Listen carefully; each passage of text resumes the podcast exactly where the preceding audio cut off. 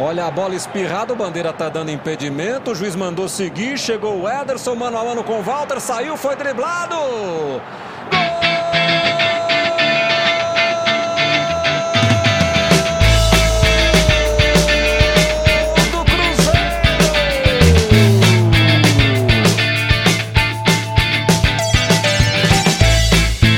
Torcedoras e torcedores, cruzeirenses e sofredores, sejam novamente muito bem-vindos ao Cruzeirologia, um podcast que só fala de Cruzeiro e só fala de campo e bola. Sem piadinha, sem polêmica de arbitragem, sem polemiquinha extra-campo, aqui é só análise de dentro das quatro linhas. Programa número 65 e finalmente um programa diferente, né? Seis pontos na semana. Há quanto tempo que a gente não fazia seis pontos na semana? É, Eu acho que a última vez foi contra Ceará e Goiás, né? Mas naquela vez a gente jogou mal as duas partidas e ganhamos, não sei como. Mas dessa vez até que não foi assim, né? O Cruzeiro não jogou mal. A gente controlou boa parte dos jogos e tal, mas a gente vai falar sobre isso, mas tem que manter os pés no chão. Não é, não foi tanta coisa assim não. As vitórias foram grandes, até pelo significado, mas a situação está muito delicada ainda. Então nós vamos falar sobre essas vitórias aí que a gente estava sonhando tanto, né? Nos trouxeram um alívio, assim, eu diria até que foi uma espécie de analgésico, mas ainda não veio a cura. eu sou Cristiano Candian e eu estou aqui com Iron Luiz. E aí, Iron? Dessa vez tem que ficar feliz, né, cara? Finalmente um programa bom pra gente fazer, né? Fala Cândido, um alô aí a todos os ouvintes. Eu não só feliz, eu diria mais aliviado, né? Porque a gente está gravando na segunda-feira à noite, depois que o Ceará, de forma heróica, né? Conseguiu virar o jogo em cima do Bahia, finalzinho, os 48 do segundo tempo, e chegou aos 29 pontos, ultrapassando a gente, a gente voltando para a 17 posição, para o Z4. Aí você imagina se a gente não tivesse vencido o São Paulo e nem vencido o Corinthians, né? É. O mais curioso de tudo isso é que provavelmente no simulador de todo mundo aí a gente não contava, né? Com essas vitórias aí em cima de São Paulo, em cima de, de Corinthians. Mas ela veio, ela veio e a gente poderia estar até numa situação melhor não fosse a atuação decisiva do VAR, né? Naqueles jogos contra o Fluminense e também contra a Chape. Seriam mais quatro pontos aí que nos colocariam à frente do Fortaleza, na 14 posição, com 32 pontos. Mas não dá para lamentar, né? O importante Não. foi que a gente ganhou dois jogos fundamentais contra dois adversários que costumam ser adversários muito difíceis pra gente no brasileiro, que costumam tirar pontos da gente na, né, quase que sempre, o São Paulo principalmente, então nem se fala. Conseguimos aí seis pontos fundamentais, né? Até outro dia a gente estava desanimado, quatro pontos é, atrás do Ceará, que é o primeiro fora da zona de rebaixamento, fiquei preocupado com a ascensão do CSA e tudo. CSA que perdeu pro Botafogo. Agora assim, é aquela coisa, né? Serve um pouco também para essa vitória do Ceará para frear um pouco do oba-oba, que a gente viu até o Zezé aí na, na imprensa falar que já estava pensando em Sul-Americana. Eu tô mais com o discurso alinhado com o Abel, e que a gente está na zona da confusão ainda, para parafrasear o professor. Dá para dizer, de certa forma, que a gente tem uma, uma ascensão, porque eu acho que a gente, a gente vem falando isso há bastante tempo, como o Cruzeiro tem dificuldade de fazer os gols, né, de aproveitar as oportunidades que cria. E se a gente for pegar nossos últimos jogos aí contra o Goiás, né, contra o Inter nem tanto, porque foi um jogo mais equilibrado, apesar de a gente ter tido algumas chances, mas não foi assim um jogo que a gente perdeu tantas oportunidades, mas enfim. Jogos contra o Fluminense, contra a Chape, a gente É. teve chances claras de gol e não conseguiu aproveitar, contra a Chapecoense, então foram, foram várias. Então, assim, contra o São Paulo isso também aconteceu, o Thiago Neves teve umas oportunidades boas ali de, de fazer o gol e não conseguiu. É, contra o Corinthians, o Fred perdeu uma chance clara, mas assim, enfim, de qualquer forma, as duas vitórias dão uma confiança a mais pra gente conseguir vislumbrar uma coisa boa aí contra o Fortaleza. É isso aí, finalmente, né? Vamos lá, vamos fazer finalmente fazer esse programa feliz aí. Programa número 65 do Cruzeirologia. Mas antes eu preciso lembrar a vocês da Cruzeiropédia. A Cruzeiropédia é o que o nome diz, ela é uma enciclopédia do Cruzeiro. Por quê? Ela tem vários dados históricos lá sobre jogadores que passaram do Cruzeiro, pelo Cruzeiro, jogadores que estão na ativa, ficha de cada um. Tem as fichas de cada jogo que o Cruzeiro joga, organizado por temporada. Se você quiser organizado por adversário também, você tem as estatísticas com cada adversário, você tem o histórico de jogos do Cruzeiro contra cada adversário. Você tem histórico de jogos do Cruzeiro em estádios específicos também. Então se você colocar lá cruzeiropédia.org barra Pacaembu, você vai ver todos os jogos que o Cruzeiro jogou lá. É, e você também pode colaborar com isso. Você pode solicitar uma senha e você mesmo subir as informações, ajudar a construir essa história do Cruzeiro jogo a jogo. Se você tem algum registro histórico, você pode colocar lá. Se você tem é, interesse em até subir informações que estão acontecendo agora, né, atual, jogos da base, jogos do feminino, você pode ajudar solicitando uma senha. É só entrar lá no cruzeiropedia.org e acessar todas as informações, é bem legal. É isso aí, vamos começar o nosso programa número 65 do Cruzeirologia.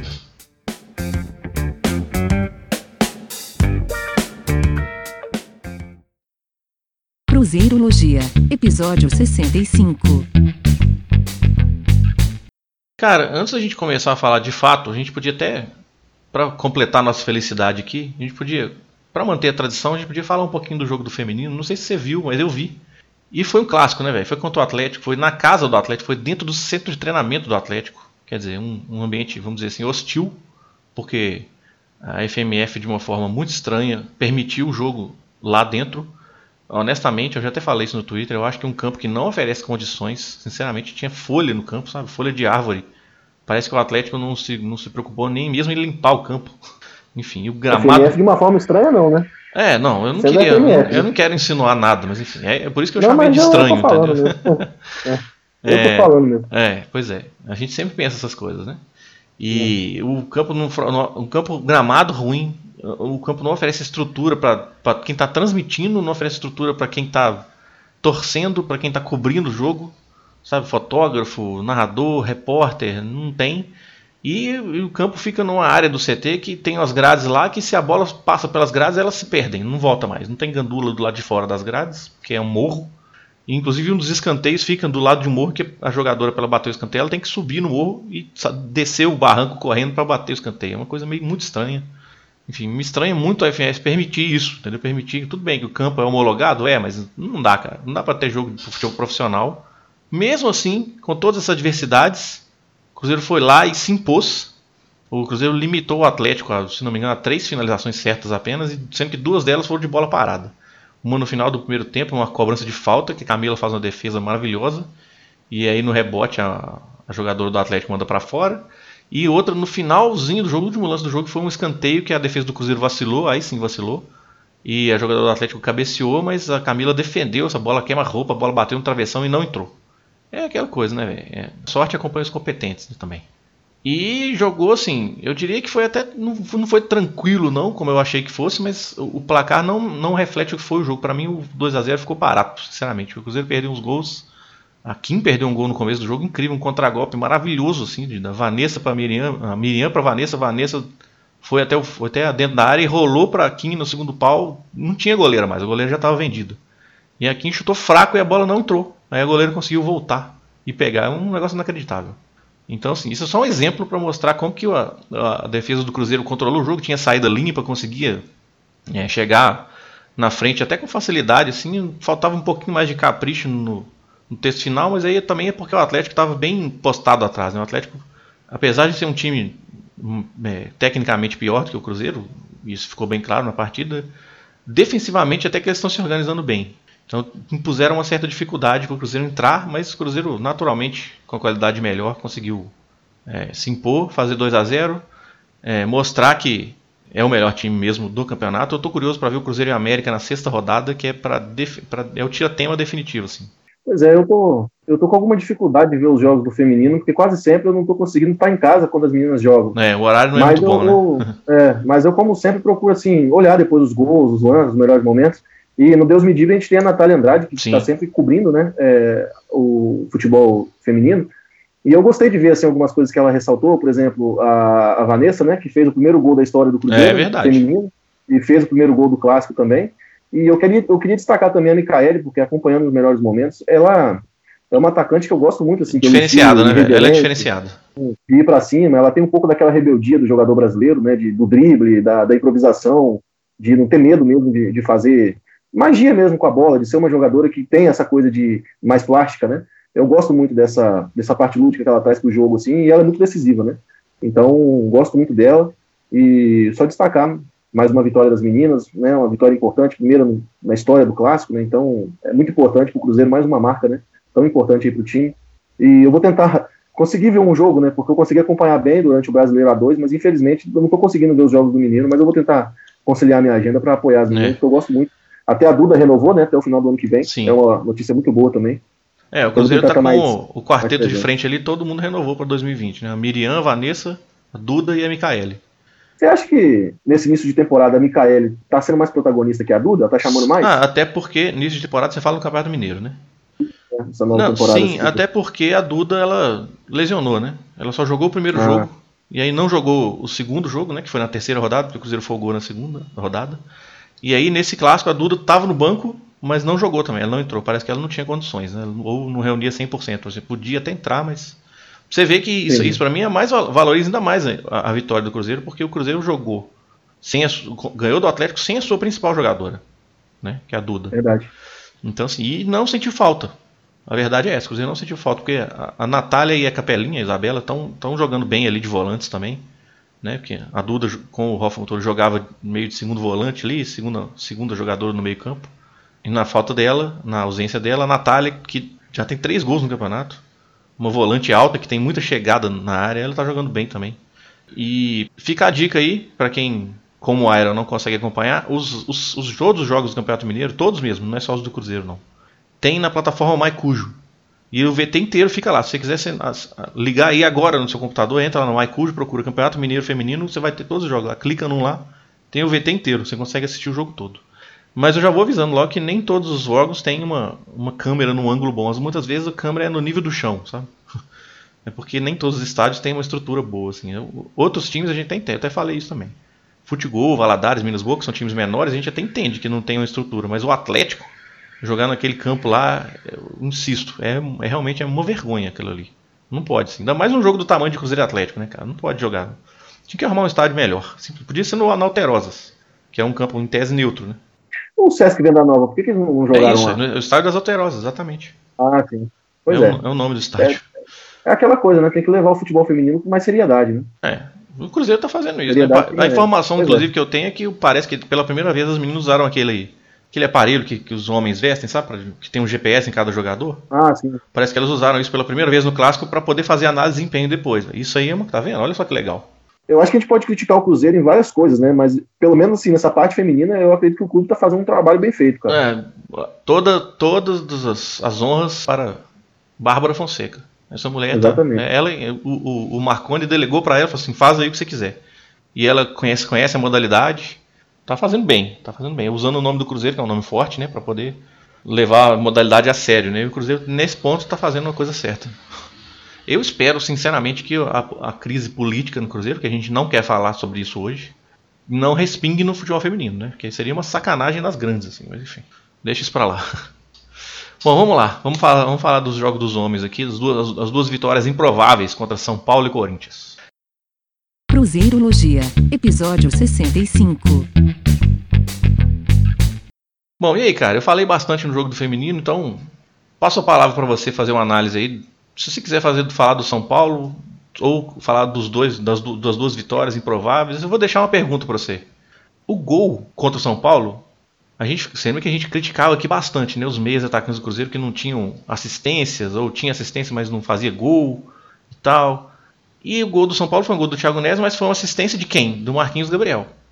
que a gente criticava aqui bastante, né? Não sei se você vai se lembrar. Primeira dele, primeira dele no campeonato após 18 jogos. Pois é, então, a gente criticava aqui bastante que um cara que ele é um meio atacante que precisa fazer isso, pelo menos isso, é, assistência para finalização, passe para finalização, né? Nem isso estava tendo.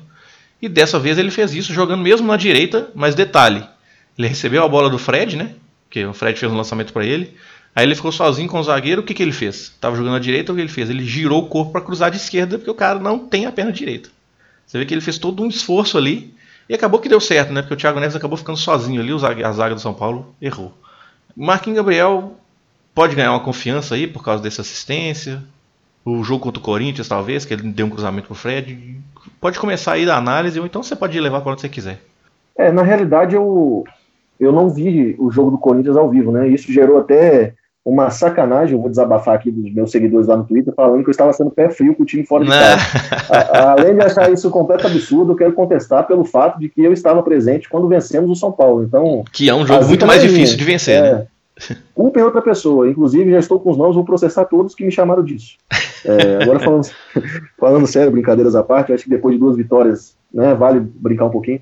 Cara, é acho que o Cruzeiro, nesses dois jogos, fez aquilo que não estava fazendo, e não faz, né? Quase que na maioria dos jogos do Campeonato Brasileiro, que é aproveitar as chances que cria. É, se a gente for pegar os jogos do Cruzeiro, né, como eu até falei, contra Chapecoense, contra Fluminense, a gente cria oportunidade de gol, mas o time tem uma dificuldade enorme de, de concretizar. Fizeram um levantamento até no Globo Esporte, que eu tuitei antes do jogo contra o São Paulo, que com o Abel, nos quatro jogos dele, a gente, tem uma, a gente tinha, né, até o jogo contra o São Paulo, uma média de 11,5 finalizações por partida. Então o problema não era criação, o time estava criando e finalizando. Só que, tipo assim, é, a gente estava precisando de 28 finalizações para marcar um gol. Olha que absurdo. É um número muito alto. E nos jogos contra São Paulo e contra Corinthians, o Cruzeiro teve, no total, teve 25 finalizações, né, conseguiu acertar o gol em, sete delas, e a gente marcou três vezes, né? Então já melhorou. Era algo que a gente precisava fazer. A gente precisava que esse número reduzisse. Então, se reduziu de 28 finalizações, nós passamos para 8 finalizações para marcar um gol ali na, se a gente for arredondar. Já é uma, uma evolução de um time que vinha criando, vinha tentando fazer o gol, mas estava esbarrando ou na própria incompetência ou na, nos goleiros que faziam grandes defesas. Nos dois jogos, acho que o Cruzeiro controlou bem, fazendo aqui um. que depois eu, eu assisti o compacto do jogo contra o Corinthians. Deu para ver um time que controlou bem o jogo, tanto no jogo contra o São Paulo, que foi um adversário que ofereceu muito pouco na, em matéria ofensiva. Eu achei o São Paulo um time muito lento, muito é. pragmático, muito previsível é na troca de passes, é, pouco efetivas, muito passe pro lado. Eles tiveram mais posse de bola, né, em alguns momentos. Mas era uma mais, posse assim, de bola muito defensiva, cara, muito, muito entre os zagueiros ali tocando bola e o Cruzeiro se defendendo bem. Isso é uma coisa que eu até achei engraçado. É, até porque defensivamente nós, é. o nosso problema não é defensivo. A gente falou isso no episódio passado, né? O problema do Cruzeiro Exatamente. não era defensivo. O problema do Cruzeiro era exatamente esse que você está dizendo: aproveitar as chances, fazer os gols. Agora, no jogo do São Paulo, que eu não estava gostando era de como o Cruzeiro estava trazendo muito jogo para dentro e utilizando poucos lados do campo. E ah, o São Paulo cara, dava o corredor. canso de falar e... isso. pois é. E assim, até pelo fato do Cruzeiro estar tá usando muito, é, usou, insistiu bastante com, com o Robinho, e o Robinho sempre trazia para dentro. Só que o Edilson não é um lateral de ultrapassagem, até porque eu acho que ele estava jogando um pouco na, no sacrifício, então ele, ele, segurou muito, ele não ultrapassava. E o Robinho trazia para dentro e cruzava, geralmente errado. E o David também acabava vindo para dentro para ficar na zona da bola. Né, porque o Cruzeiro não tem um ataque posicional, Sim. digamos assim. E, e, o, e o David é destro, né? Tem uma tendência natural já a puxar para dentro. Exatamente. Então, assim, a gente, quando ele recebia a bola, ele estava muito para dentro. Então não dava para ele chegar na linha de fundo e fazer uma jogada de real perigo. E a gente insistiu nisso bastante durante o. É, eu, pelo menos, comentei bastante durante o primeiro tempo. E quando o David conseguia ir para dentro, para a zona de, de, linha de fundo, com um contra um contra o Juan ele estava tendo uma boa, é, um, um, bom duelo ali com ele. Só que, infelizmente, fez pouco. E ele era o que mais levou perigo no Cruzeiro no primeiro tempo. É, no segundo tempo, o, o Abel acabou trocando, né? Tirou o Robinho para colocar o Marquinhos Gabriel. O Robinho fez um jogo muito ruim, na minha opinião, fez o primeiro tempo muito abaixo. Só que assim, eu achei ruim porque o Marquinhos Gabriel entrou pelo lado direito e ele faz exatamente a mesma é. coisa que o Robinho estava fazendo, que é trazer para dentro, não dá profundidade. Eu até falei que era melhor ter colocado é, o Ezequiel, né? E também outra coisa não, que. Ele podia até ter colocado o Marquinhos Gabriel, mas trocava de lado, né? Coloca o Marquinhos Gabriel do lado esquerdo Exato. e mandava o Desde do lado direito. É uma coisa que eu falo isso aqui direto toda vez, um ponteiro de pé trocado. Não tá, não tá funcionando.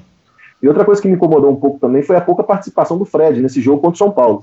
É, eu acho que ele não fez um bom jogo, é, muita dificuldade para pressionar no ataque. Né? O Cruzeiro subiu bastante a marcação, para tentar fazer essa marcação. O Fred não vai fazer isso, cara. O Fred não tem mais, mais velocidade física para ele liderar uma pressão alta, entendeu? Para ele sair e pressionar o. Não dá. Mas principalmente no, no, primeiro tempo, o time conseguiu fazer isso até em alguns momentos ali. Conseguiu pressionar. É, até porque o, o, São Paulo do Diniz tem essa característica de tentar sempre sair pelo chão, né? É, e aqui vale até ressaltar assim, que a gente vinha reclamando um pouco da postura do Thiago Neves, e eu acho que nesse jogo ele se entregou bastante. Ele é, errou muito, sim, mas você viu entrega do cara, tentando, correndo, pelo menos, se esforçando, entrando com o pé forte na dividida, como tem que ser, né? Mas o Fred definitivamente não me agradou nesse jogo. Eu até falei que para ter um atacante com mais mobilidade e força ali para pressionar, é até melhor talvez utilizar o Joel ou o próprio, o próprio Sassá, né? Sim, o Sassá não, não, entrou bem. Se a ideia é pressionar, ter velocidade e tal, o Sassá. É. Porque o Fred, para ele, ele, ele se pagar no time titular, ele tem que meter bola para dentro. Eu acho isso. Pois é. A partir do momento que ele fica só fazendo pivô, ou só participando da construção, mas a bola chega nele ele não põe para dentro, aí já não tá valendo a pena, sabe? Porque é exatamente isso aí que você tá falando, o problema vai marcar alto, o Fred não vai sair correndo de um zagueiro para outro para ele não vai sair correndo em cima do goleiro para pressionar também, entendeu? A bola vai chegar no goleiro, o Fred vai largar, tá? Ele vai fechar é, linha de passo. E aqui eu vou destacar mais uma vez a qualidade do Ederson, que é. mudou o meio campo do Cruzeiro. É, ele fez até o Henrique crescer de produção, porque o Henrique consegue proteger um pouco mais ali. O Ederson sobe muito, ele, ele, ele desarma. Ele, contra o São Paulo, foram três desarmes, três interceptações. Ele consegue prender a bola muito bem, tem muita tranquilidade para tocar, para chegar na frente, criar oportunidades. Ele deu um ótimo passe para o Thiago Neves, que, que, chutou e o Volpe fez uma ótima defesa. Sim. Depois ele deu o um passe foi, pro, Inclusive Fred, esse lance, um perdão, cara, inclusive esse lance aí que você citou do Thiago Neves foi um lance que ele pegou a bola do lado esquerdo e veio trazendo para dentro e deu esse passe assim, pelo menos para mim foi uma, de maneira inesperada, porque foi um passe tipo meio lateral assim, sabe? Ele tava com o corpo virado pro lado direito do campo e deu um passe lateral para frente, achou o Thiago Neves na cara do Volpe assim, uma coisa passe de camisa 10, entendeu? Passe de meia cri criativo. E depois também no gol, ele que dá o passe pro Fred escorar pro Marquinhos Gabriel, cruzar e o Thiago Neves fazer de cabeça, né, ali nos três minutos do segundo tempo. O gol, obviamente, trouxe um, um, alívio, né? A gente pode dizer assim, mas ao mesmo tempo aquela coisa de acaba juiz, aquele medo, né? Aquele medo de daquele déjà vu contra o Chapecoense. Eu acho assim, a, a mexida do Abel, quando ele, quando ele tira o, o Ederson, coloca o Jato, o Ederson saiu extenuado, e depois ele tira o David para colocar o Cabral, é. ele traz o Thiago Neves para para a direita, traz o Marquinhos para a esquerda e ele faz um 4-1-4-1 ali e chama muito o São Paulo, né? Mas mesmo assim o São Paulo não conseguiu criar situações, levar perigo. Foi uma posse de bola que o Cruzeiro conseguiu controlar bem. É, só teve um chute, se não me engano, do Reinaldo no final do jogo, de fora da área só. Teve um cruzamento também que o Fabrício Bruno foi muito bem, conseguindo tirar, estava na cabeça do, do, jogador do São Paulo, ele foi muito bem ali. Mas de qualquer forma a gente segurou o resultado, é, ganhamos, que era o mais importante, e tirou um pouco daquele peso, né? Um pouco não, muito daquele peso. É, a gente é. foi pro jogo contra o Corinthians e aí eu vou deixar você falar. É, eu acho que um número interessante, não, só para fechar esse jogo do São Paulo, eu acho que um número interessante que, que, que mostra como que o Cruzeiro limitou o São Paulo, né? pouquíssima ofensividade, é o que a gente estava comentando aqui antes de começar a gravar, que é o XG. Né? O XG que a gente sabe aí, para quem ainda não conhece, é uma métrica que mostra, é, ela dá um valor para cada finalização, que é, significa que os times têm, na média, uma finalização daquele lugar do campo, naquelas condições, ela tem, vamos supor, 0, é 40% de chance de ser gol. É um número alto, 40%, né? Então, aí o valor de XG para aquela finalização é 0,4. Entendeu? E aí, quando você soma todos os XG de todas as finalizações, você tem um valor de, de que, que, mostra o quanto que o, o time teve volume ou não, né?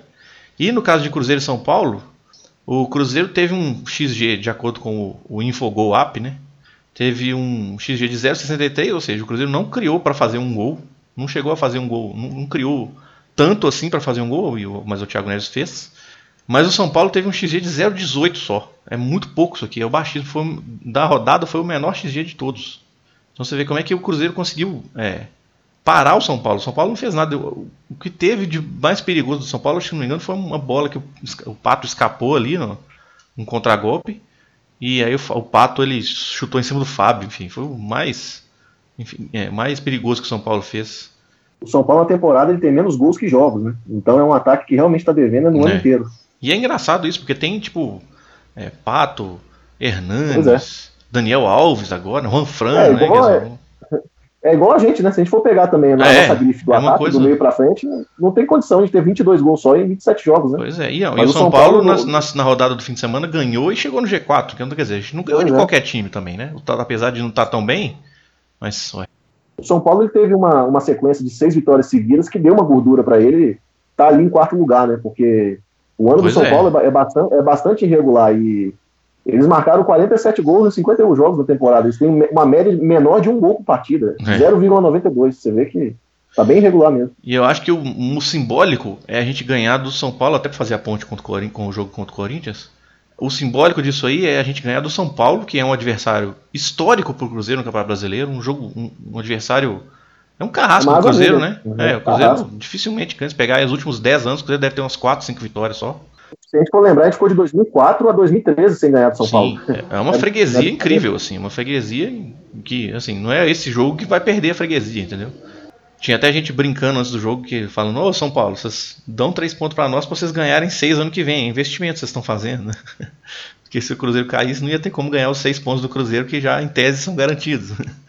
É, Exatamente. Você vê que tal, era, tal é a freguesia que o Cruzeiro tem. E ganhar desse, logo desse adversário, depois de não conseguir ganhar de Goiás, de não conseguir ganhar de Chapecoense com aquele gol no último lance do jogo, sabe? Um, toda, toda a bad vibe, assim, todo, todo o peso do azar, do, da fase na, nos ombros dos jogadores e conseguir essa vitória foi uma coisa assim muito grande, assim, maior do que 1 a 0, né? 1 a 0 foi suficiente, mas a vitória, apesar de ter sido de pouco, ela parece que ela foi demais, porque deu um, um gás, né? Deu muito gás, deu, voltou a confiança e eu acho que isso teve influência no jogo contra o Corinthians né, ganhar do São Paulo, ah, finalmente ganhamos. Aí o Cruzeiro já entrou com uma outra, uma outra postura. Sem né? dúvida. Uma outra postura. E eu, a ponte que eu queria fazer, não só, né, não só isso, mas é tipo assim: ganhar de um adversário histórico como é o São Paulo, e depois, no jogo seguinte, ganhar do Corinthians na casa deles, com a arbitragem a nosso favor, né? A nosso favor acertadamente, na minha visão. Quer dizer, que a, a, né? a, chance é, pois é, porque já teve um lance, não sei se você vai lembrar, um, um, um pênalti que o Cássio fez no, no Ábila, num jogo Lembro, do Corinthians Pacaembu, que foi um negócio ridículo, sabe? Se 2016. Tivesse, é, e que, e que se tivesse VAR, certamente seria marcado o pênalti, porque não tem condição aquilo lá. É, mas e, e que é um. A gente sabe, né? Que é um, um, um campo em que o juiz ele tem uma certa dificuldade de apitar contra o Corinthians. E eu até fica aqui meus parabéns pro juiz, ele não titubeou, ele foi justo, ele não foi caseiro, ele foi, ele fez o que tinha que ser feito. E aí chega de arbitragem, né? Só pra. Provavelmente okay. vai perder o emprego, mas enfim. Ah, não, mas não perdeu o emprego porque ele fez certo, né? Olha só que sacanagem, enfim. Na, na Arena Mãos ao Alto, né, cara? É. Mas o que interessante que eu achei desse jogo do Corinthians, agora para entrar na parte do campo mesmo. O Robinho estava suspenso, não é? Pra esse jogo. Era o Robinho que estava suspenso? Acho, acho que. Não, não era o David que estava. Não, Robinho não, o David, David, desculpa, perdão. Era o David que estava suspenso. E aí, pro lugar do David, o Abel escolheu o Marquinhos Gabriel. E o Marquinhos Gabriel foi jogar onde? Do lado esquerdo. E, cara, eu, eu não sei se é porque eu tô falando isso há muito tempo já, mas para mim ele jogou melhor. Para mim ele conseguiu criar coisas ali, ele conseguiu combinar bem com o Egídio, que estava passando bastante. Porque assim, o Marquinhos Gabriel ele é meio atacante, mas mesmo ele sendo canhoto, ele estava instruído a, a, jogar por dentro, igual o David. Mas só que ele é canhoto, né? Então ele tem mais facilidade num contra um ali no zagueiro de ir para o fundo e cruzar. Inclusive ele, ele foi o autor daquele cruzamento para o Fred, que o Fred passou atrás da zaga, tentou tirar do Walter tirou demais e a bola foi para fora. Esse tipo de gol, Fred, falar sobre o Fred. esse tipo de gol o Fred não pode perder, cara. Ele tá lá para isso. Entendeu? Isso é uma cornetinha que eu quero dar aqui. Eu já falei isso já no, no outro bloco que a gente tava falando sobre isso. O Fred, ele tem que ele tem que se pagar no time, cara. Para ele se pagar no time, ele tem que meter essa bola para dentro. Ele não pode perder isso. Contra o Chapecoense foram duas oportunidades que ele perdeu assim, que não pode perder. Contra o Fluminense, ele fez o gol é, que o VAR. Não, contra o Fluminense ele fez o gol, ok, incorretamente. Mas, mas assim, teve uma, um lance também que ele toca para trás ao invés de chutar, né? É. Mas, mas pelo menos ali chegou de duas bolas, ele ia fazer uma, então tá ok. Então, mas Agora, é isso que a gente espera do cara, é. entendeu? Aquela bola ali, cara, de frente pro Walter, sabe? Tipo assim. Apesar dele ter feito um bom jogo, né? Vale ressaltar isso. Mas, assim, é, mas eu faço não igual, perder, tá? o Fred, ele é um cara que assim, ele não vai te oferecer intensidade na marcação, pressão alta. Ele não vai te oferecer recomposição, ele não vai sair correndo, ele não vai te oferecer bola em profundidade para ele sair correndo, porque ele tem uma limitação física, já o cara já é já tem idade. Então, para você manter o cara no time, ele tem que se pagar. Ele tem que meter bola para dentro, senão não vale a pena. Porque o cara não pode ficar vivendo só de ficar fazendo pivô, jogando de costas, ganhando a primeira bola para dar a segunda. Isso não é suficiente, entendeu? Isso aí é uma qualidade acessória no centroavante. Eu, eu, é, eu gosto de jogadores que fazem pivô, que ganham disputa física, mas ele também tem que fazer gol.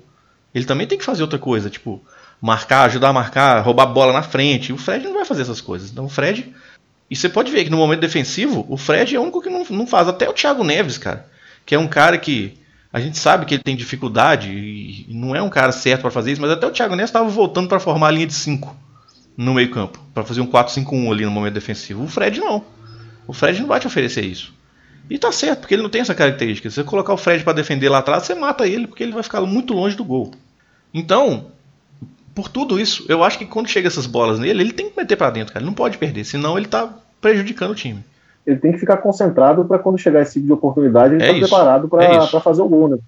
Porque se a gente for até a título de comparação, por exemplo, é, o Guerreiro é um centroavante que também é um cara de área, mas ele é participa isso, mais do Exatamente, jogo. ótima comparação. Mas ótima comparação. O Guerreiro é um cara que participa muito, ele recua muito para jogar, para armar. Não, e, a, e, as bolas quebradas que ele ajeita? O Fred hoje, Exatamente. apesar dele tá, dele tá, ele não vou falar para você que ele não tá se dedicando, ele tá se dedicando dentro dos, dos, limites dele, ele tenta ajudar. Só que até, até mesmo hoje, o Fred não consegue mais prender bola igual ele prendia antes, ganhar a primeira bola para um jogador que vem de trás recuperar a segunda igual ele fazia antes. Então, assim, fica cada vez mais necessário que as chances de gols que apareçam ele aproveite. Porque, como você mesmo falou, ele tá lá para isso. E o investimento que foi feito no Fred foi para entregar gol. Então não dá para ele ficar vivendo só de pênalti, né? Quer dizer, dos cinco gols que tem no campeonato, três foram de pênalti. Então é Inclusive pouco, né? esse né? contra o Corinthians, né? Que foi um pênalti. Ah, mas verdade seja dito, foi um pênalti muito bem batido. É, porque ele tem técnica de finalização, ele é, sabe que ele porque, tem. Porque o Walter acertou o canto e mesmo assim a bola foi na bochecha da rede, indefensável. Um pênalti, pênalti bem batido é assim. O goleiro acerta o canto e não pega. Com a bola rolando tá devendo, né? Tem tá que devendo. ter mais concentração ali para não perder tantas oportunidades, né? Assim, eu acho que o Fred é um jogador muito importante, ele tem qualidade, frieza na, na pequena área, mas precisa ficar mais ligado. Sim, mas eu gostaria de voltar a insistir nessa questão do Marquinhos Gabriel do lado esquerdo, cara. Para mim, tá rolando uma insistência com o David, né? Para ele jogar o David. David. David teve várias oportunidades e realmente tá um pouco tá um pouco difícil para ele, ele não tá acertando muita coisa. Põe o Marquinhos Gabriel lá, entendeu? Cara, eu, eu tô que... para te falar que assim, se a gente for parar pra pensar olhando o jogo em si, o Marquinhos Gabriel ali na esquerda, ele, ele foi mais perigoso pro time do que o David quando joga ali. Sim, Se você for pois é. Assim, foi um jogo só, é uma amostragem pequena, mas, pô, sabe? O David tem duas assistências no campeonato. O Marquinhos Gabriel deu assistência pro gol do Thiago Neves no último jogo, e nesse jogo só não virou assistência porque o Fred, porque o Fred perdeu, o gol. É isso, exatamente. Então, quem será que, que tá sendo mais agudo? E, tá, e, olha que o Marquinhos Gabriel no último jogo foi até pelo lado direito, né? mas é. ele cruzou com a canhota. É isso. Igual você até ressaltou bem, ele cruzou com a canhota. Então, se ele é canhoto e ele pode levar esse perigo, e no primeiro semestre a gente viu vários jogos que o Marquinhos Gabriel serviu o Fred em jogadas semelhantes a essa, que no, no, primeiro semestre a bola entrava, né? Nessa, infelizmente, o Fred não foi feliz. Mas assim, eu acho que é uma dupla que a gente já viu dar certo. Ali, Sim. tanto o Marquinhos Gabriel Fred, quanto o Marquinhos Gabriel na dobradinha com o Egídio. Eu acho que o Abel podia pensar nisso, né? Eu também concordo com você. Eu critico bastante o Marquinhos Gabriel aqui, mas nesse ponto eu concordo contigo. Eu acho que se for para utilizar ele, então, utilize na esquerda. Sim, pô. Não na direita. Também acho. Ah, e, e, outra coisa, esse tipo de lance que, a gente, que eu tô conectando do Fred aqui vai passar a acontecer mais vezes. E uma hora o Fred vai fazer. Né? Ele não vai perder sempre. Porque se ele começar a perder sempre, também tem que sair do time. Claro. É, bom, aí avançando aqui, falando do Marquinhos Gabriel e tal, mas eu queria ir para trás no campo. Eu queria falar sobre, primeiro sobre como que o Cruzeiro conseguiu controlar o Corinthians. Apesar do gol que o Fagner fez, mas foi mais felicidade do Fagner do que a finalização do que propriamente uma falha do Cruzeiro. É, foi uma bola parada, foi um escanteio, uma sobra de escanteio, que a bola voltou, e aí o Fabrício Bruno acho que cabeceia para cima, e a bola sobra no pé do Fagner, que ele tem uma finalização ali improvável. Então acho que ali foi um lance de rara felicidade do Fagner. Uma das poucas coisas que o Corinthians fazia era esse lado direito, né? Com Fagner, Pedrinho e Sornosa. É, que era o lado melhor deles justamente para cima do Egídio. Mas incrivelmente, incrível que pareça, o Cruzeiro controlou bem ali. O Fagner, quando ele vinha para dentro para armar, era o, mais, o lance mais perigoso do Corinthians, porque parece que o Cruzeiro não conseguia, né, não tinha resposta para essa, essa jogada, né? O Fagner é um lateral construtor, um lateral que não é um lateral que passa para o fundo, né? É um lateral construtor, ele vem para dentro. E você vê como é que a gente tá sortudo, tinha três anos que o Fagner não fazia um gol, cara. Pois é, então. Mas e o que acontece? O gol do, do Fred de pênalti foi excelente para poder acalmar os ânimos, né? Porque foi logo depois, né? Não sei se foi logo depois, mas enfim, foi não foi tão longo assim o período de que o Cruzeiro ficou atrás no placar. É, e foi pênalti, né, cara? Acho que não tem nem que discutir isso. O cara tava com a bola, a mão para cima do ombro. Então, na regra nova, a mão para é. cima do ombro é pênalti, não tem nem que discutir, indiscutível. Não, não dá, não, não dá para discutir mesmo. É, então assim. E aí, é, esse gol ir pro intervalo com um a um, sabe, tendo saído atrás no placar e conseguido buscar o resultado, deu uma confiança a mais. Não vou dizer que no segundo tempo o Cruzeiro é, não correu risco, porque correu.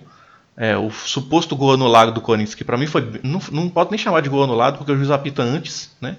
E quando o juiz apita antes, mesmo sabendo que tem o VAR, é porque ele teve convicção no que ele viu. Para mim é isso. E eu acho que, para mim, ele, eu consigo ver um pisão do Marlon no calcanhar do Fred, na hora do escanteio. É, a bola sobra lá e, e, e é engraçado falar assim: ah, foi gol anulado do Corinthians. Não foi, porque para mim o, os jogadores ouviram o apito e o Fábio nem pulou na bola. Então, assim, se, for, se não tivesse ouvido o apito, ele teria tentado defender, pelo menos. Né? É, enfim. Então, nesse ponto aí, eu acho que não tem muito o que reclamar o Corinthians, não. É, mas eu não vou dizer que o segundo tempo o Cruzeiro estava. Foi, foi, o primeiro tempo eu achei melhor, por incrível que pareça. O segundo tempo o Cruzeiro começou a se defender mais, o Corinthians começou a incomodar incomodar com posse de bola só, não tinha muita infiltração. E isso era uma coisa que eu até estava comentando com o pessoal que estava assistindo o jogo. Era um jogo que tinha cara de contragolpe. Era um jogo que pediu a entrada do Ezequiel, sabe, no lugar do Robinho. O Robinho já não estava conseguindo mais reter bola, estava cansando. Só que aí o, o, Abel não fez isso, né? O Abel ele colocou o Ariel no lugar do Robinho quando o Cruzeiro fez o gol. Um gol do Ederson lá que foi um. O Ederson percebeu antes de todo mundo que estava valendo ainda, né? E aí foi até um presente esse gol pro Ederson, porque ele já merecia esse gol há muito tempo pelo que ele está jogando. E queria também destacar a frieza do Ederson de tipo, driblar o Walter ali, assim, como se fosse um camisa 9, né? Você chegou na cara do Wagner, do, do Walter, o Walter foi para cima dele, ele tirou, conduziu a bola até na linha e meteu para dentro. Assim, e ainda bem que ele não parou na jogada. É, né? pois é. Não ele, não, ele parou. Ele parou. Só que ele percebeu antes de todo mundo que não tinha tido apito, entendeu? Aí pois ele é. continuou. E aí, quando ele viu que o Bandeira tinha baixado a bandeira, aí ele continuou. E o Walter parece que meio que tava meio ali ainda e tal, mas enfim, aí ele driblou, fez o gol, ficamos na frente. Quando o Abel fecha o time com o Ariel, aí eu meio que gelei um pouco, sabe? Falei, ah não, cara, o Corinthians vai ficar fazendo pressão até o final do jogo para empatar. Porque para mim, antes mesmo do gol já tava um, um, jogo que tinha cara de contragolpe, sabe? Deixava dois pontas rápido, um cara para distribuir e o Fred na frente. Você entendeu? Eu faria isso, mas Parece que o Ezequiel não, não, gosta da confiança do Abel, né? Porque o último jogo dele foi contra o Inter é. É, no brasileiro, e de lá pra cá ele não entrou mais. Assim, não entrou então, mais. Entrou o Joel, que para mim é. não era jogador para entrar na ponta. Sinceramente, o Joel para mim podia ter entrado no lugar do Fred.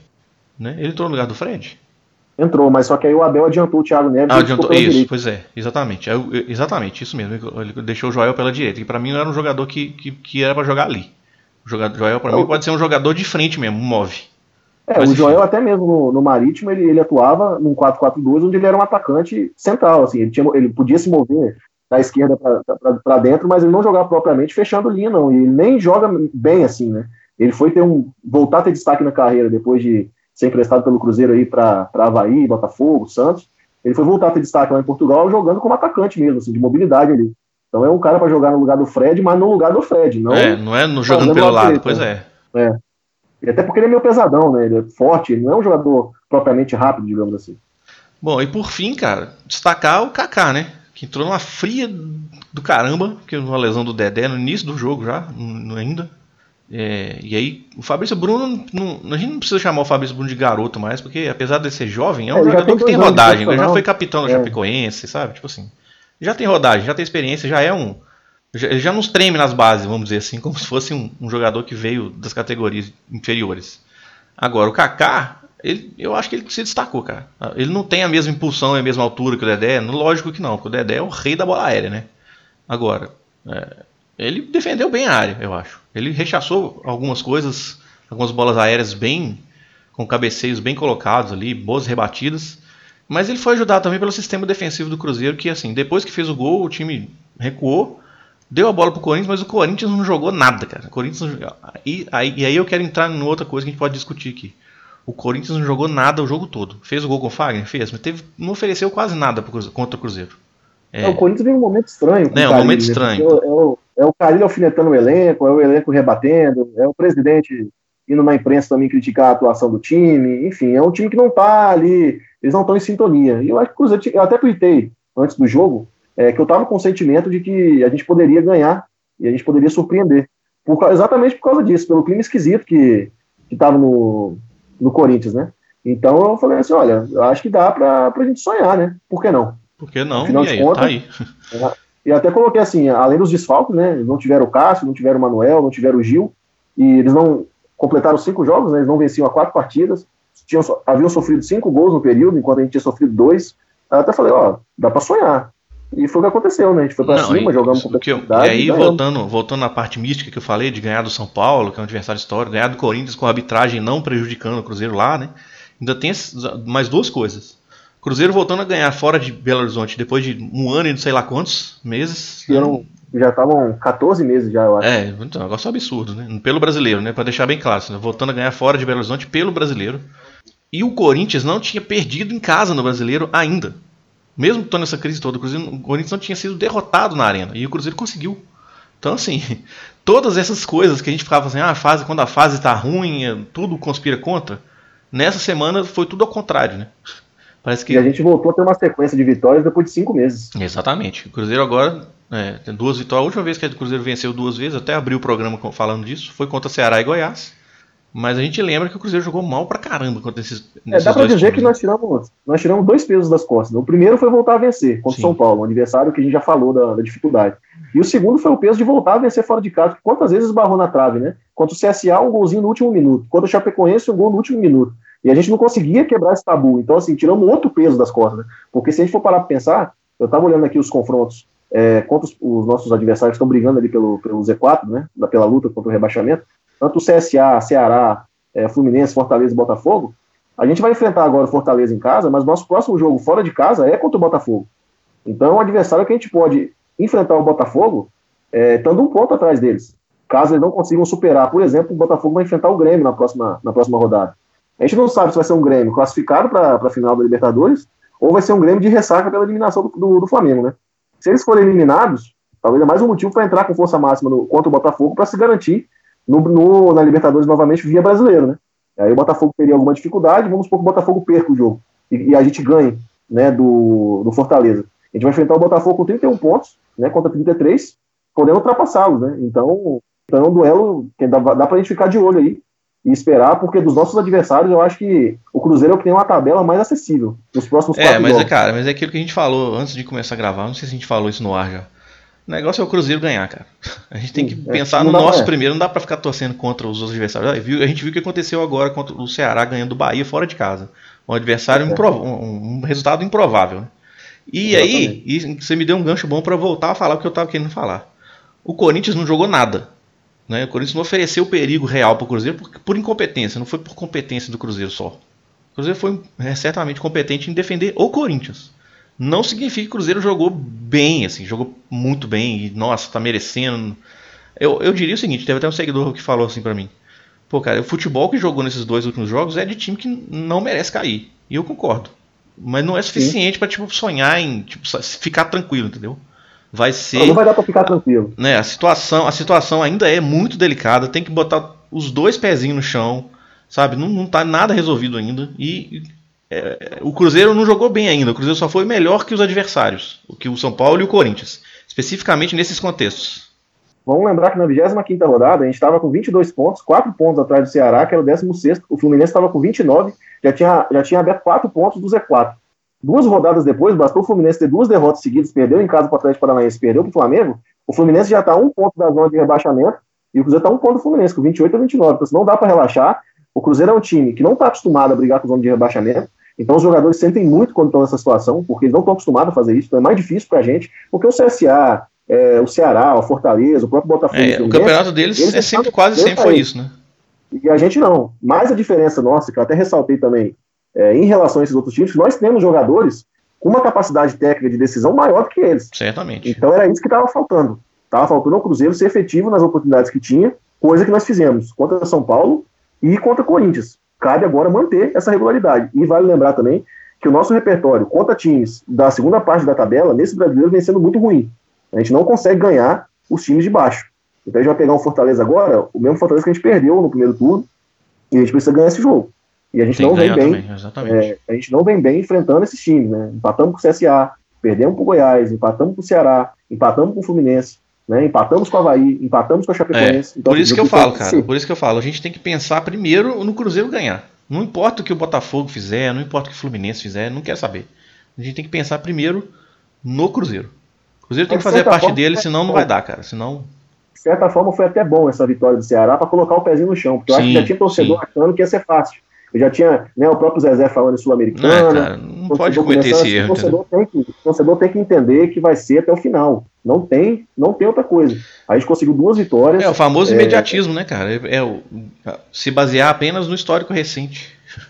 Quer dizer, não, não, não olhar para pro desenho geral, assim, pro, pro contexto maior. Eu acho que mais quatro vitórias, a gente chegando a 40 pontos, dá para pensar que escapa.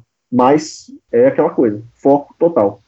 40 pontos, será que escapa? Porque assim. é, Acho que pela média desse ano tá parecendo Não, mas vai é ser uma- porque, um- é porque uma- os times estão embaixo, eles estão dando um gazinho, né? Tirando o CSA aí, que ficou um pouquinho mais para trás. Mas o Ceará ganhou, o Cruzeiro ganhou. Então acho que pode ser que a nota de corte que a gente tava pensando que ia ser mais baixa esse ano, tá começando a aumentar de novo. Esse, esse brasileiro é muito doido, né, cara? Porque o Ceará vai lá e ganha do Bahia fora. Agora ele, ele vai, eles vão ter Vasco e Fluminense em casa. Aí já pensou se nesses dois jogos aí Perde. eles empatam um e perde o outro? Pois é. Dizer, de seis pontos mais um.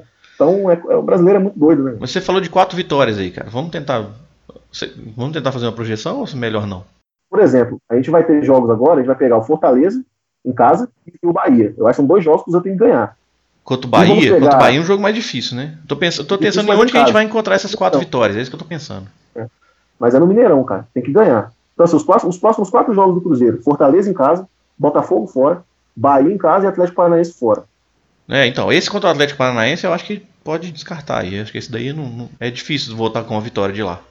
O Atlético Paranaense é um time muito encaixado. bom. Apesar de que o Atlético jogando- não tá fazendo nada no campeonato mais, né? Estão jogando leve, né? Estão Pois é. jogando leve e eles, têm, jogadores jovens que, pra eles, não é um bom negócio é, fazer corpo mole. Eu acho que eu estenderia essa projeção sua para mais um jogo, que, que é o clássico no Mineirão. Pois é. Esse jogo aí também vai ser. É um jogo difícil, mas é clássico, cara. A gente sabe que no clássico as coisas meio que se igualam, entendeu? A gente viu o que aconteceu no, no, no clássico da final. Eles tinham acabado de trocar de treinador, né? Demitiram o Levir Coupe, tava numa crise desgraçada, tinha acabado de ser eliminado da primeira fase da Libertadores, uma coisa vergonhosa. E chegou o Rodrigo Santana e quase ganhou o campeonato em cima do Cruzeiro. Porque no clássico as coisas se igualam mesmo, entendeu? Apesar de que o Cruzeiro já estava em declínio técnico ali também, mas enfim. Por isso que eu estendo essa projeção sua aí de Fortaleza, Botafogo, Bahia, Atlético Paranaense e Atlético Mineiro. Os próximos cinco jogos, o Atlético, contra o Atlético Mineiro, dá, contra o Atlético Paranaense, eu repito, eu acho que é difícil fazer ponto lá no, na Arena da Baixada. Agora, contra o Bahia é um jogo mais difícil, mas é no Mineirão. Eu acho que contra o Botafogo lá, dependendo do que acontecer na próxima rodada, dá até para sonhar em ganhar, né? Mas tem, tudo começa no jogo do Fortaleza. O jogo do Fortaleza tem que ganhar de qualquer jeito, porque é um rival direto. Eu tava até costumando dizer, até disse, acho que para um, um, seguidor meu, que falou assim: ó, oh, gente, esquece os outros times, cara. Nossa briga é com CSA e Ceará só. Porque eu já até estava descontando os outros times, que já estavam mais na frente, né? É, eu meio que ainda penso isso, assim. Primeiro a gente tem que pensar no Cruzeiro, depois nos rivais mais próximos só. Depois que a gente começa a pensar mais para cima. Bom, pessoal, aqui no finalzinho aqui chegou a nossa outra titular aqui do podcast. Ela chegou aqui no meio porque estava em outro compromisso. Diz aí, Ana, você pode fechar aí o programa para nós, porque já estamos no final, então só para você não passar batido. Peguei aqui no finalzinho, Candy, você comentando sobre que nossa briga seria contra Ceará e CSA. E foi uhum. isso que eu falei com os amigos também esses dias. Eu falei assim: olha, quem vai cair vai ser Cruzeiro ou Ceará. Fluminense não acredito que caia, não tá com cara assim, tá com mais cara que vai reagir do que vai cair mesmo, vai ter uma sequência de derrotas. Então vai ser Cruzeiro ou Ceará. Eu acredito que vai ser assim até a última rodada. O CSA e... já tirou da briga também? Você acha que o CSA vai, já ficou para trás? Não, o CSA ficou para trás. Eu acredito que cai sim. Hum. Não, então é, não tem. Eu não... Então é uma vaga só aberta ainda. É uma vaga só aberta. É Cruzeiro ou Ceará. Não tem como ficar sonhando com muita coisa. É, nós tivemos duas vitórias aí muito importantes contra dois times grandes e bons times que estão na parte de cima da tabela. Só que eu não, não achei que o Cruzeiro apresentou aquele futebol vistoso, aquele futebol bom, assim, sabe? Foi mais no. É, nós somos melhores com os adversários e com jogadores que têm um poder de decisão grande, que nosso elenco não é ruim, esse nunca foi o problema. O problema foi a questão anímica mesmo, mental, e até achei curioso no jogo do Corinthians, a sorte é que a gente empatou rápido, não deu para sentir tanto gol. É, porque antes o que atrapalhava a gente tomava gol e, e sentia muito a, a, parte mental e era muito ruim, né? A sorte que empatou rápido e, e o Cruzeiro mentalmente ainda estava no jogo. Então, esse é o caminho, é tentar abrir o placar. Se tomar gol, tem que empatar logo em seguida. E eu acredito que a gente ganha sim do Fortaleza. Uma pena aí agora o Ceará ganhar do Bahia, um resultado que a gente não esperava, a gente ainda está na zona. Mas talvez foi bom, entre aspas, pro torcedor, pro, pro elenco, pro Zezé Perrella, que já foi dando entrevista falando Sul-Americana, entender a situação do Cruzeiro, que realmente vai ser até a última rodada brigando para não cair. É legal que a Ana chegou depois, que ela não ouviu muita coisa que a gente falou, mas aí quando a gente fala um monte de coisa aqui, né, Aaron? Aí quando chega a pessoa que realmente entende de futebol nesse programa, que, e, que a pessoa que é atleta, que está lá dentro das quatro linhas, né, que ela joga handball, para quem não sabe, e fala de uma maneira muito mais sintetizada tudo aquilo que a gente falou. Pois é, foi basicamente a Ana, é, até ela entrar, ela estava sendo o Marquinhos Gabriel pela direita e quando ela entrou foi o Marquinhos Gabriel pela esquerda, né? Exatamente. uh, ô, Ana, Ótima comparação. É. Ô, Ana, você, você, viu, você viu o jogo do feminino? O jogo do feminino eu não consegui assistir, não. mas eu estava acompanhando ali pelo Twitter. Primeiro clássico feminino da história, eu sabia que o Cruzeiro ia ganhar e que passe nojento da, da Micaele, né? É, cara, eu acho que isso é muito. Eu acho que a, o meio-campo do Atlético vacila demais se deixar a Micaele com aquela liberdade toda, enxergar o campo Não pode de frente. deixar ela pensar. Enxergar o campo de frente e enfiar uma bola daquela pra Vanessa, entendeu? Não existe zagueira que vai conseguir ganhar aquela, na velocidade da Vanessa ali, não. Ainda mais com a zaga do Atlético jogando, jogando alta do jeito que tava jogando, sabe? Longe do gol. É, enfim. Você tem razão. Realmente, realmente, em Minas o Cruzeiro tá, tá sobrando, né? Ainda bem. E eu acredito que é forte candidato para realmente levar o título aí. É, a impressão que eu tenho é que os outros times estão brigando para saber quem vai chegar na final contra o Cruzeiro no Mineirão dia 7 de dezembro. Exato, exato. Mas assim, eu não quero falar isso antes do jogo do Cruzeiro contra o América na sexta rodada. Eu quero ver também o Cruzeiro medir, medir forças com o América, que para mim é o adversário mais forte. Mas vamos é ver. É mais forte que o Atlético, tem, tem boas atletas. Sim. E tem umas meninas novas aí, um exemplo é a Duda, né? Que, que dá, engraçado que o time, os times mineiros, os três têm é, a Duda. Os três né? times da capital têm uma Duda, exatamente. Sim, sim. Então, assim, tem, tem um time forte também, mas o Cruzeiro não deixa de ser superior. Só que, é, vamos ver. Jogo é jogo e queira é. ou não é um clássico também. Sim. Pra mim vai ser 2 a 0 ao natural. Olha aí, ó, tá vendo? Espero. Quando chegar na sexta rodada, que é daqui a 15 dias, né? A próxima rodada é a quinta, depois é a sexta. Daqui a 15 dias a gente, a gente cobra isso de você, viu, Ai? Espero que esse áudio não seja passado no vestiário do América, né? É. Exato. Mas é isso aí. Você, Ana, você chegou no final, então você tem direito a falar o que você quiser aí. Você quer falar mais alguma coisa? A respeito do jogo do Corinthians, do- Não. Do, do São Paulo? O que, que você achou do Kaká? Que- não, então tá, vamos, vamos fechar aqui. Eu quero que você fale do Ederson. Ah, do Ederson vem defendendo, né? Já faz uns, uns bons jogos que eu, eu sempre defendo, mas eu sempre corneto o treinador antigo por nunca ter dado oportunidade pro garoto. Ele realmente joga demais. E é o que eu tava até conversando com, O com treinador o Mário antigo é o Mano que você tá falando, né? O Mano Menezes. É. o Mano Menezes. É porque o Cruzeiro agora tem dois treinadores antigos, né? É, exato. Até esqueci do, do Rogério. Pois é. mas foi com o Rogério que o Ederson teve a oportunidade. Sim, é verdade. E a gente procurando, assim, a gente tava procurando no início do ano um volante, a gente precisava. E, e esse volante tá aí, tava dentro do elenco desde o início do ano. Só que o Mano Menezes não quis aproveitar. E aí, quando o Romero foi embora, a torcida entrou no desespero, porque realmente eu também entrei. O, o Ederson era uma incógnita, só que o garoto chegou num momento difícil e assumiu a posição. Ele corre ali no, por no mínimo uns três ali no meio-campo. É, o Henrique, Thiago Neves, Robinho, ele corre por essa galera aí. Ele- é, Eu estava até comentando com o Cândia que ele potencializou o Henrique, né? Porque até as atuações do Henrique melhoraram. Eu tracei até um paralelo que foi a mesma coisa que aconteceu com o Léo em 2017, quando o Murilo entrou na zaga. É, eles se arrumaram, os dois se completaram e foram até o final da Copa do Brasil é, e o Cruzeiro bateu o campeão, né? E eu acho que a entrada do Ederson vai ser fundamental para manter o Cruzeiro na Série A. Tanto o Ederson quanto o Kaká, é, só para finalizar, são dois jogadores que são um ponto fora da curva quando a gente fala de categoria de base. Porque, na minha opinião, os dois entraram no time e não sentiram a pressão. É, ainda que algumas vezes cometam alguns erros, normal pela idade, mas eles demonstram tranquilidade e personalidade para jogar. Mas Não é você lembra que eu falei aqui no- nos últimos programas que o tipo de pressão do que o cara da base sofre é diferente do nesse momento, né? No caso do- dos jogadores mais, mais velhos. Por isso que é bom ter esse ar assim novo no time, o, o, o garoto da base bom entrar, sabe? Que o tipo Eu de que pressão que ele sofre é diferente. Não, principalmente se tratando da torcida do Cruzeiro, se o garoto não subir e já ser craque, ele é limado. É, eu, eu já vi gente já vindo reclamar comigo falando que o Maurício não é tudo isso. Ah, aí eu fico traçando um paralelo, por exemplo, com o Grêmio. O É. Everton Cebolinha, que hoje é o melhor beirada do Brasil, ele subiu pro profissional do Grêmio em 2014. Era reserva do Pedro Rocha. É, e ele foi explodir mesmo no ano passado. Aí você imagina se nos primeiros jogos do Everton, que ele provavelmente oscilou, a torcida tivesse mandado ele pro Juventude. Será que o o Everton seria o jogador que ele é? Então a torcida do Cruzeiro tem que ter mais paciência com o garoto da base, porque o normal é ele subir e oscilar. A gente vê o Maurício, por exemplo, até o final do ano passado, ele estava no Sub-17. Ele, ele teve uma promoção pro Sub-20 no final do ano passado, ele jogou o, o Campeonato Brasileiro é, no Rio Grande do Sul, não foi bem. Aí ele fez uma Copa São Paulo muito boa, brilhou na Copa do Brasil e começou a treinar profissional, um menino de 18 anos. O Ederson, por exemplo, tem 20. O Kaká já está com 20. Então são dois, jogadores, são dois jogadores, dois anos à frente dele. Então tem que ter paciência com os jogadores. Não só o, o, o Maurício, não, mas eu falo de outros também. O próprio Popó, né, o, o próprio Jadson, que já tem, eu já vi gente pedindo para ele subir e jogar, que é um volante também de chegada, que vai, que vai ser destaque. Né, o próprio Adriano, que já está com 20 anos também, que já é um jogador um pouco mais preparado. Eu até comentei hoje que eu queria ver ele jogando no lugar do Ederson, né, contra o Fortaleza, já que o Ederson está suspenso.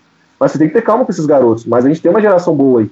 Tem também a questão de criar cultura na torcida, né, cara? Se a gente olha para outros times do Brasil, tipo a torcida do Santos, que é um time, a gente sabe que é um time super formador, né? Até o alcunha dos meninos da Vila, porque a torcida lá sabe tratar o- o- os meninos da base, entendeu? Eles têm uma, um acolhimento maior, vamos dizer assim, por parte do torcedor. Talvez no Cruzeiro precise se criar essa, essa cultura também, né? De tipo, ó, gente, vamos valorizar nossos meninos da base, entendeu? Eles vão oscilar, Com etc. certeza. E talvez não- isso não tenha ainda sido Talvez, eu não sei se dá pra, pro clube fazer, tomar frente nessa ação, entendeu? Partir isso do clube, de tipo, vamos fomentar uma cultura de tipo, nós somos o clube formador também e que nós podemos tratar melhor nossos jogadores, são nossos jogadores, então a gente tem que tratar bem. Quer dizer, eu não sei, eu acho que tem um pouco disso também. Eu acho que a cultura do torcedor do Cruzeiro é de base tem que ser craque ainda, sabe? É. É, até porque a gente ficou muitos anos com o Perrela, não subia ninguém. Quando subia era É. vendido, sei lá, com dois jogos. Talvez tenha a ver isso também, né? De ficar um tempo E sem. depois mais. E depois mais dois anos em alguma coisa com o Mano que tinha muita dificuldade em dar oportunidade para os garotos, né? É, talvez Então- um período extenso aí de tipo não utilização de base tenha criado essa, né, essa dificuldade do torcedor de tipo dar um carinho maior para quem vem das categorias inferiores no Cruzeiro, né? Sei lá, enfim, conjecturas. Bom, é isso, acho que nós fechamos o programa. Mais algum com- comentário? Vocês têm oportunidade porque não é, não é todo dia que a gente faz um programa que a gente ganhou seis pontos na semana. Então, temos que aproveitar. Verdade. Meu único, meu único comentário é vençam Fortaleza, pelo amor de Deus. Nossa senhora, pelo amor de Deus. Pelo amor de Deus. Mineirão, gente, em casa. É, tem, que, tem que ter fé, cara. Eu acho, que a, eu acho que a maré virou, tá? Eu tava até comentando antes do programa. Se o, Thiago Neves quiser, se o Thiago Neves quiser fazer um gol e dar uma voadora no Ceni, pode dar, entendeu? Só ganha o jogo, cara. o, que vale, o que vale é o placar final. É, né? O que vier depois jogo, a, gente, sai, a gente discute é, depois. Mas primeiro... Sai correndo, sai na mão. Sai na mão com o Ceni, chama o Robinho e o Edilson pra ajudar a bater, mas ganha o jogo. Ganha o jogo. É só isso que eu peço. Cara. A gente tá comentando aqui que o Rogério Ceni talvez possa entrar mais mordido contra o, o Cruzeiro por causa do que aconteceu com ele, mas o Thiago Neves e o Edilson e o Robinho, o Robinho não sei, mas o Thiago Neves e o Edilson pelo menos vão, vão querer dar um, um gás a mais também, né? O Abel não tem que dar treino, ele tem que passar a semana inteira falando no ouvido deles: Ó, oh, vocês vão enfrentar o treinador que chamou vocês de velho acabado. Eu, eu faria isso a semana toda. só pra só entrar toda. dentro da pele dos caras, né? Tipo assim, só olha aqui, entrar dentro da mente deles e falar assim: Ó, vocês têm que ganhar desse cara de qualquer jeito. Vocês vão perder um jogo pro treinador que não queria usar vocês. Eu, se eu fosse vocês, eu dava vida, viu? É. Sei lá, cara, promete, promete rodada de chope depois do jogo. Tudo que puder, cara. Porque é com esses caras aí que nós vamos fugir do rebaixamento. É. Sabe? Esse, é. Aí ano que vem a gente faz a limpa. Mas enquanto não chegar nos 43 ali, 42... Enquanto, é, enquanto não der matematicamente lá, ó, tipo, assim, é. não vai cair mais. Aí a gente pode cair matando. Depois, antes disso... É. Né, tem, tem que ser pragmático. Nesse momento, não, nesse momento até eu ajudo na voadora, no, no Rogério Santos, se for preciso, cara. Eu só quero que o time não caia. Entendeu? É. Eu vou contra os meus princípios, mas enfim, assim, é brincadeira, mas é verdade, cara. Mas vamos é ter fé, cara. Aí, vamos, vamos ter é. fé. Eu acho, que, eu acho que a maré virou. Eu tava até comentando que Antes a bola, antes a gente disputava a primeira bola, a segunda bola sobrava sempre pro outro time. Agora já tá sobrando umas bolas, a bola já tá espirrando pro lado certo agora, entendeu? É. Depois que a gente ganhou do São Paulo, assim, eu, eu falo para você que deu uma renovada boa de ânimo, assim, é, sabe? Eu certamente. espero que mantenha assim essa, essa pegada, né? Se conseguir essa terceira vitória consecutiva ia ser sensacional. É algo inédito no Campeonato Brasileiro. Agora, só vale ressaltar uma coisa aqui, eu espero que o Perrela repense essa política de aumentar o preço dos ingressos justo agora. Ah, não sim. que seja Já está rolando um movimento manter... na torcida para isso cair e manter o estádio não, cheio, eu né? Concordo. Eu concordo que esse, o preço que o Cruzeiro vem aplicando não é correto, não se sustenta. Agora, eu acho que no momento que nós estamos, não cabe discutir isso. Mas, cara, mas é, é melhor tomar prejuízo em um jogo do que tomar prejuízo em 2020 inteiro na Série é, B. É, exato. Acho que isso é básico, né? Não, não tem muito o que discutir sobre isso. Você tá pagando né? agora para jogar, para você não ter que ficar pagando o ano inteiro para jogar o ano que vem. É. E assim, assim, tem, tem, em termos relativos, né? Porque o Cruzeiro não tá com dinheiro para nada. Mas esse é outro é. papo. Bom, é isso aí, pessoal. Fechamos aqui o nosso episódio número 65 do Cruzeirologia. Espero que vocês tenham curtido. A gente está aí em todas as plataformas de podcast. Nós estamos no Spotify, nós estamos no Google Podcasts, nós estamos no Apple Podcasts e em alguns outros aí. Estamos ainda tentando trabalhar a entrada no Deezer, tá um pouco difícil, o pessoal tá dificultando a nossa vida lá, mas enfim. Todos esses links que eu falei você encontra lá no nosso site, cruzeirologia.com.br, que também tem o link do nosso feed. Se você quiser assinar o nosso feed diretamente usando o seu aplicativo no tablet ou celular, sem usar um agregador específico, um serviço de agregador, você pode também. É, o nosso Twitter oficial é cruzeirologia. Eu sou Cristiano Candian, arroba Candian. É, eu sou o Iron Luiz, arroba Iron, underline Fall, FA2L. Eu sou a Ana, arroba Realitiva, com W. E é isso aí, ficamos por aqui. Falou, pessoal. Até semana que vem. Tomara que com a vitória sobre o Fortaleza. Amém. Valeu. Um abraço.